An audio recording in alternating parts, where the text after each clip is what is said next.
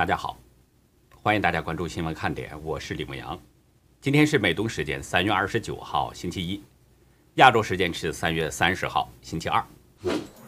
二十九号下午，美国国务卿布林肯视频会晤了联合国秘书长古特雷斯等人，双方讨论了叙利亚人道危机，还有朝鲜发射导弹等联合国安理会所面对的问题。美国贸易代表署二十九号宣布。立即暂停与缅甸所有贸易与投资往来，直至缅甸民选政府回归为止。美国贸易代表戴奇在声明中表示，谴责缅甸军政府对平民的野蛮暴力和杀戮行为。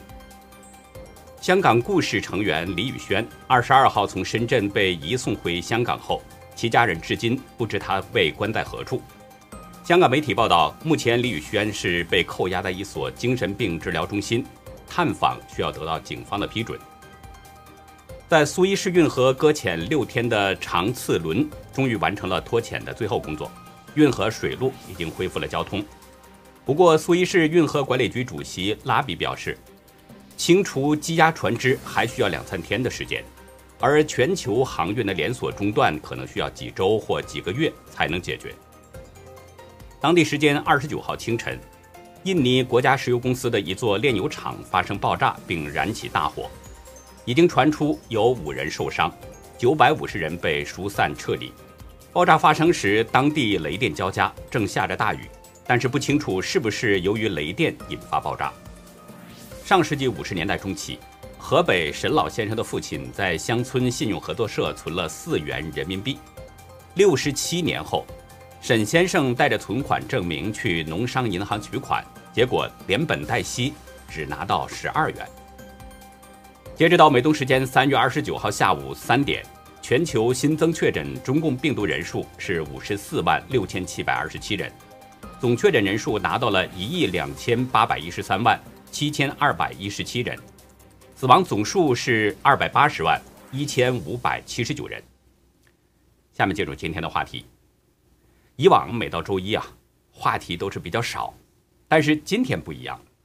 这两天呢，发生了不少的大事儿，比如美国的大使低调访问台湾，苏伊士运河危机解除了，美国贸易代表给中共泼冷水等等。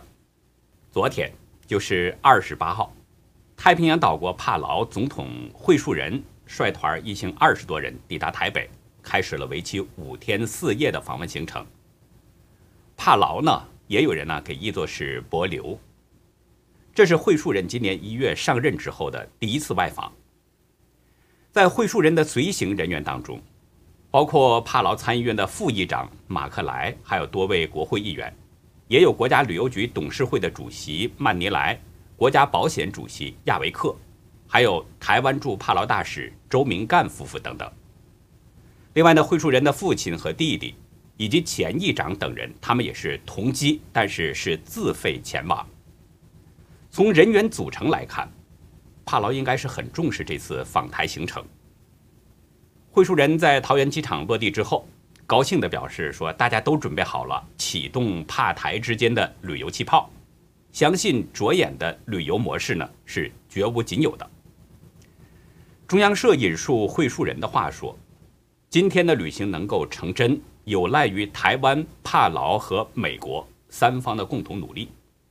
会树人作为一国总统，访问台湾的这个重要性自不必说。所以，无论是前往机场迎接的台湾外交部长吴钊燮，还是总统府发言人张敦涵，都对会树人一行来访给予了充分肯定，认为这次是帕劳与台湾关系的一个真实反应，两国关系也将会持续深化发展。大家知道。如果呢，单从国土面积和人口来说，帕劳的陆地面积只有四百九十三平方公里，人口只有二点一万，甚至都不如中国大陆的一个普通乡镇大。比如我大陆的这个老家附近就有这么一个村子，一个村子的人口就有一万人，但是在国际社会上，不论它的国土面积还有人口多少，帕劳都是联合国的成员国，也是台湾的十五个邦交国之一。我们知道帕劳呢是一个旅游国家，它的这个观光旅游是支柱产业，而在众多的游客当中，中国大陆的游客占据了六成左右。所以呢，中共就利用这一点，要求帕劳与台湾断绝外交关系，试图在国际上进一步要孤立台湾。在今天的记者会上，会述人对记者关于中共威胁的提问呢，用了一个生动的比喻。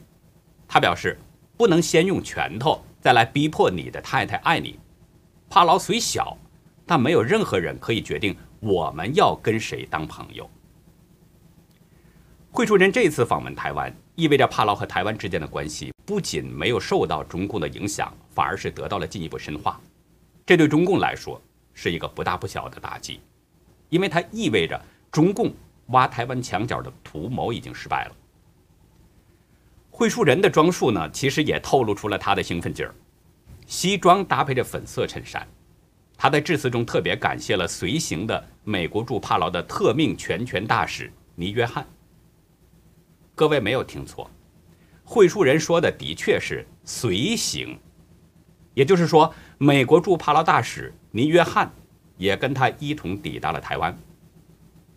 尼约翰并没有跟这个会述人走在一起，似乎呢是在故意隐藏在访问的这个团中，这显得是有些低调了。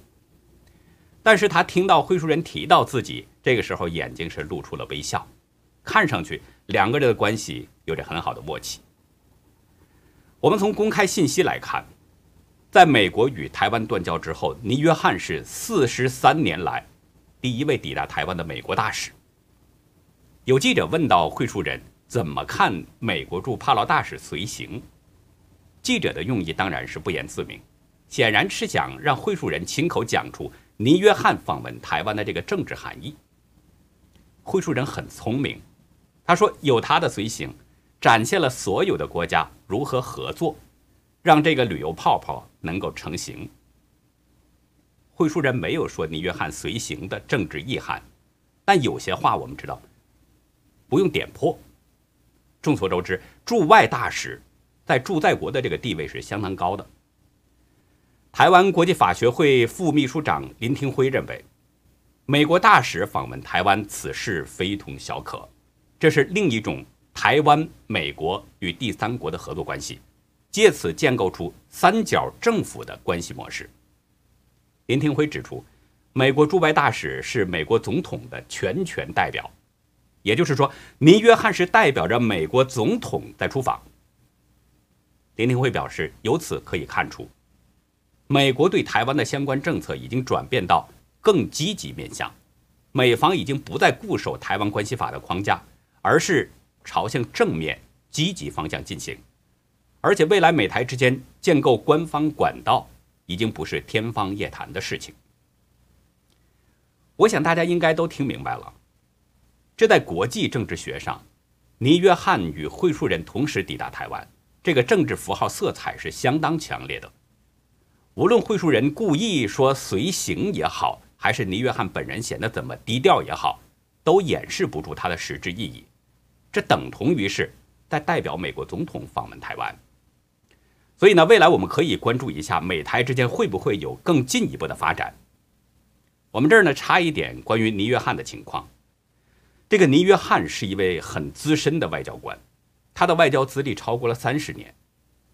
二零一九年的时候，他曾经在参议院听证会上公开支持台北法案，并且公开批评中共在整个太平洋的恶行恶状。在被川普委任为是驻帕劳大使之前呢。他就公开的表示，台湾是美国的重要盟友，所以可以看出，尼约翰的友台立场是相当明显。可以预见，尼约翰代表美国总统访问台湾，中共会有什么样的反应？我们看到今天，中共派出了四架歼十六、四架歼十，还有一架空警五百和一架运八反潜机，再次入侵到台湾西南空域。当天下午。中共外交部发言人赵立坚表示说：“一个中国原则是美中关系的政治基础，坚决反对美国与台湾官方之间的任何形式往来。”赵立坚威胁说：“台湾问题是美中关系中最重要、最敏感的问题，敦促美方不要试图突破中方底线，慎重妥善处理涉台问题，以免严重损耗美中关系和台海和平稳定。”从赵立坚的这个话中也可以看出，倪约翰与会树人一起访问台湾，根本就不是什么随行，都是老司机，这个政治符号学都懂。不过呢，有一点值得注意，虽然中共也声称是坚决反对，甚至还说严重损耗美中关系和台海和平稳定，但是如果大家比较一下中共外交人员以往的那个战良外交，其实这次。中共的表现算不上有多激烈，甚至可以说是有点有气无力的感觉。有朋友可能还记得，二零一七年的时候，中共驻美公使李克新呢曾经公开表示说，如果美国军舰抵达高雄，就是中共的军队武力解放台湾之时。这个话说的是相当强硬，给人一种不可一世的感觉。但这次美国大使访问台湾。这是非同一般的实质性的举动，可是中共战狼的语气呢，却没有那么硬。虽然中共军机又一次入侵台湾的西南空域防空识别区，但中共我们知道他一直都在折腾，尤其是前一个阶段，除了周末他休息一天之外，其余的时间中共军机几乎每天都在折腾。所以从中共军机这方面，其实并不能说明问题。时事评论员兰树表示。中共是生命不息，折腾不止。中共军机虽然不断的骚扰台湾，这是他的惯常折腾，就是用这样的方式来吓唬吓唬，目的是让台湾人民害怕，仅此而已。实质，中共并不敢对台湾怎么样。兰树认为，这次帕劳总统和美国大使一同访问台湾，是在印太地区地缘政治上对中共的又一次实质性的打击，尤其是尼约翰的访问。比美国军舰停泊在台湾港口的政治影响还要大。如果按照李克欣的说法，中共应该派军队去攻打台湾了。但是你看，中共敢动吗？只要他对台湾动手，美国一定会协防台湾，中共是讨不到半点便宜。兰树指出，中共虽然派军机转一转，派战狼出来嚷一嚷，也就仅此而已。而战狼其实也知道，嚷也是白嚷。嚷得越凶，丢丑丢得越厉害。其实这反映着中共的底细，他已经没劲儿了。中共没劲儿，不仅体现着美中角力，其实呢也跟其他国家对中共的这个强硬有一定的关系。有“小北约”之称的四个成员国——美国、日本、印度和澳大利亚，都有实质的应对举措。我们先说美国，昨天。《华尔街日报》有一个对美国贸易代表戴奇的采访，其中透出了两个讯号：一个是美国暂时还没有准备取消对中国商品加征的关税；另一个是与中共副总理刘鹤的通话仍然遥遥无期。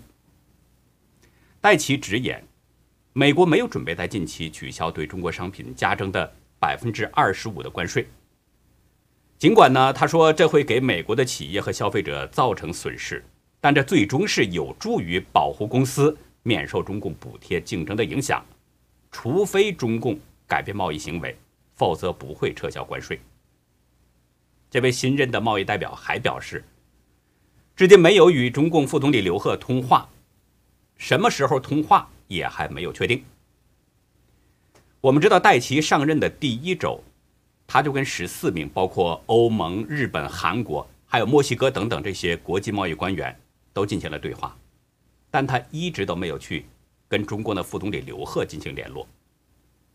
香港媒体表示，戴奇提到的这两件事儿，已经让人感到了美中贸易关系的这种寒气逼人。除了经济上的打击，美国在军事上针对中国的举动也是接连不断。在四月四号到九号美日印澳四国军演之前，美印两国的军队，昨天就是二十八号，还有今天，先进行了联合演习。而且印度空军是第一次派出战机参加演习，显示出印度正在致力于推动三军联合作战。美国国防部长奥斯汀访问印度一周之后，美印两国就展开这样的联合军演，显示出双方是要加强合作。强化两国关系的这种意愿，印度海军发言人推文表示，这次美印联合军演当中演练了空中拦截等近岸防空的技能。印度媒体与军事专家都认为，这次的联合军演呢是释放了一个重要信号：拜登政府正在致力于巩固与印度等印太地区亲密盟友的伙伴关系与军事合作，共同对抗中共的军事挑衅。二十九号，澳洲总理莫里森宣布了对内阁进行改组，他任命内政部长杜登转任国防部长。这个变动是意味着莫里森将保持对中共的强硬，而且可能是会越来越硬。今年五十岁的杜登呢，是澳洲最强悍的政治人物之一，在国会任职的二十年当中，他一直都是保持着强硬的作风。特别是在澳中两国的关系出现恶化之后，他曾经痛批中共对澳洲发动网络攻击，盗窃澳洲的知识产权，并且他还指出，中共的一带一路是非常真实的威胁。就在莫里森改组内阁的前几个小时，我们知道澳大利亚媒体 Nine 刚刚遭遇了一次网络攻击，造成正在直播的电视节目被迫中断。目前呢还不清楚这次网络攻击是来自哪里。澳大利亚的网络情报机构呢已经介入调查了，相信啊不久就会有一个说法。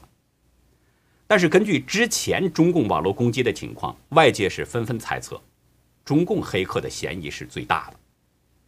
同一天，还是二十九号，日本官房长官加藤胜信在记者会上表示，在钓鱼岛水域，中共海警船接近了日本的渔船。他说：“这绝对不能允许，已经通过外交途径向中共进行了强烈抗议。”加藤指出，中共海警船的行动是违反国际法的。日本海上保安厅的巡视船冲入渔船与中共的海警船之间，确保了渔船的安全。但是当地时间上午九点，两艘中共的海警船仍然在钓鱼岛附近海域航行。日本前首相安倍晋三前天表示。中共的军事力量正在东海和南海进行单方面改变现状的尝试，日本必须要有充分的心理准备。安倍在演讲中指出，美中对立的最前线已经转移到了印太地区，包括日本在内都已经成了美中对立的最前线，使得日美安保条约真正的变得重要了起来。他说，日本有必要。坚实的提炼外交安全保障政策。安倍还表示，日本自卫队很多队员正冒着生命危险进行紧急升空活动，这种状况必须要结束。现在的当务之急就是修改宪法，建立更稳定的政权，全面推进国家发展。孔子在《论语》当中说过：“夫如是，故远人不服，则修文德以来之。”大概意思是说呢，如果远方的人还不归服的话，那就用修治文德感化他们。但是中共不是这样，如果有人不服呢，中共会用铁拳去征服。如果你了解中共官员的情况，也就不会奇怪中共的这种斗争哲学了。中共纪委呢官网昨天二十八号通报了。江西省人大常委会原副主任史文清被开除了党籍，并且取消待遇。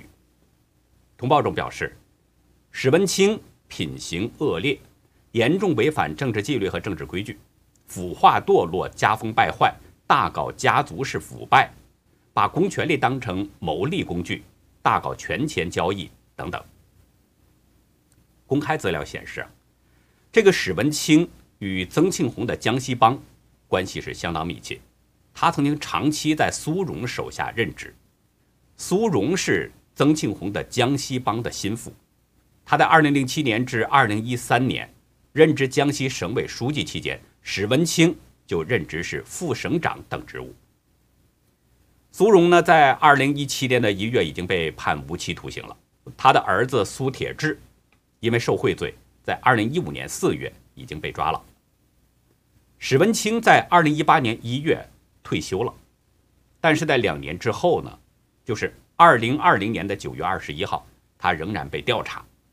落马当天，大陆的门户网站新浪曾经报道表示，史文清曾经卷入苏铁志一案，指控他帮着苏铁志获利，一千两百万元。其实早在二零一九年十二月啊，已经就有三名不同地方的企业家呢实名举报这个史文清，指控他在赣州索取贿赂，包括价值两千万元的黄金，以及账户结汇一亿八千万元现金。我之前曾经引用过大陆公安人员的说法，中共的官员如果全部枪毙的话，可能有冤枉的；如果枪毙一半儿，肯定有漏网之鱼。就是说呢，中共官员品行恶劣，搞权钱交易等等，几乎是尽人皆知，算不上什么新闻。但是这个史文清的确算是一个异类，他有着独特的性癖好。据《新京报》去年报道，史文清是大肆的敛财，他还有独特的性癖好，比如他在哈尔滨任职期间，强奸了自己的两名亲侄女，还把他妻子的侄女杨玉华、杨玉荣。发展成了专职情妇，另外呢，他还有多名兼职情妇，还包养着多名空姐，生有多个私生子。中国人都知道，兔子不吃窝边草，而这个史文清连自己的亲侄女都不放过。我不知道他这种情况在中共的官员队伍当中还有多少，但是就他这一例就足以反映出中共的邪恶。其实中共呢？也很清楚他的那些党徒都是些什么东西，只不过，中共并不把这些肮脏龌龊事当做耻辱，他甚至还把这些拿出来公开宣讲。早在二零一五年，四川青神县曾经搞过这样的一次活动，当地三百多名中共的党员干部聚集在本县的青莲广场，举起右手宣誓，还承诺说不认干爹，不认干女儿。不搞淫乱，不搞通奸，等等等等。之后呢，还集体公开签名。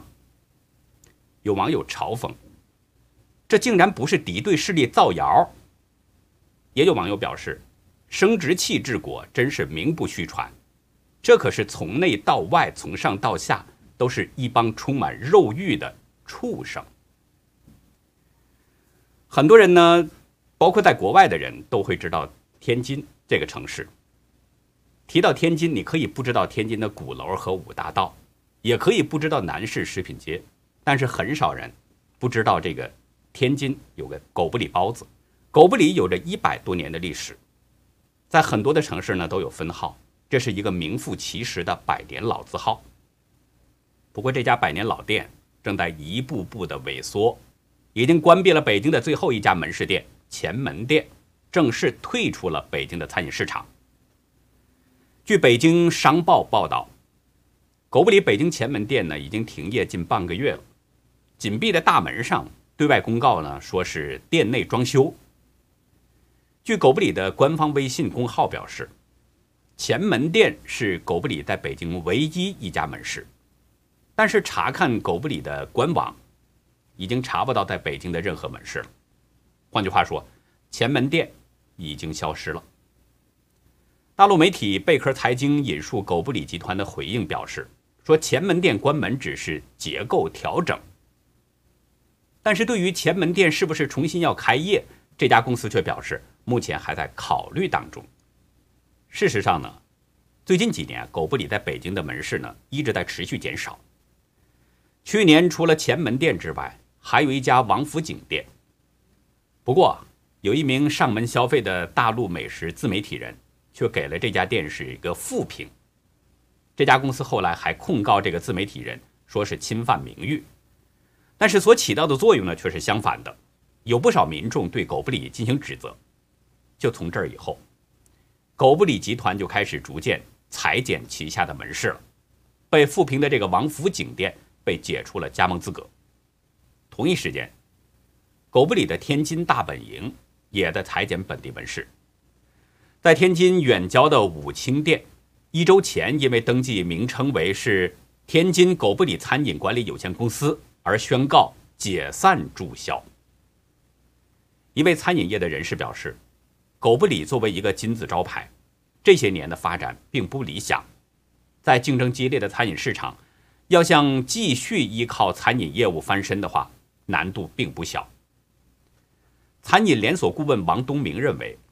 狗不理的萎缩，主要是与市场脱节，无论是它的产品、门店、装修还是价格，都已经偏离了现代核心消费群体。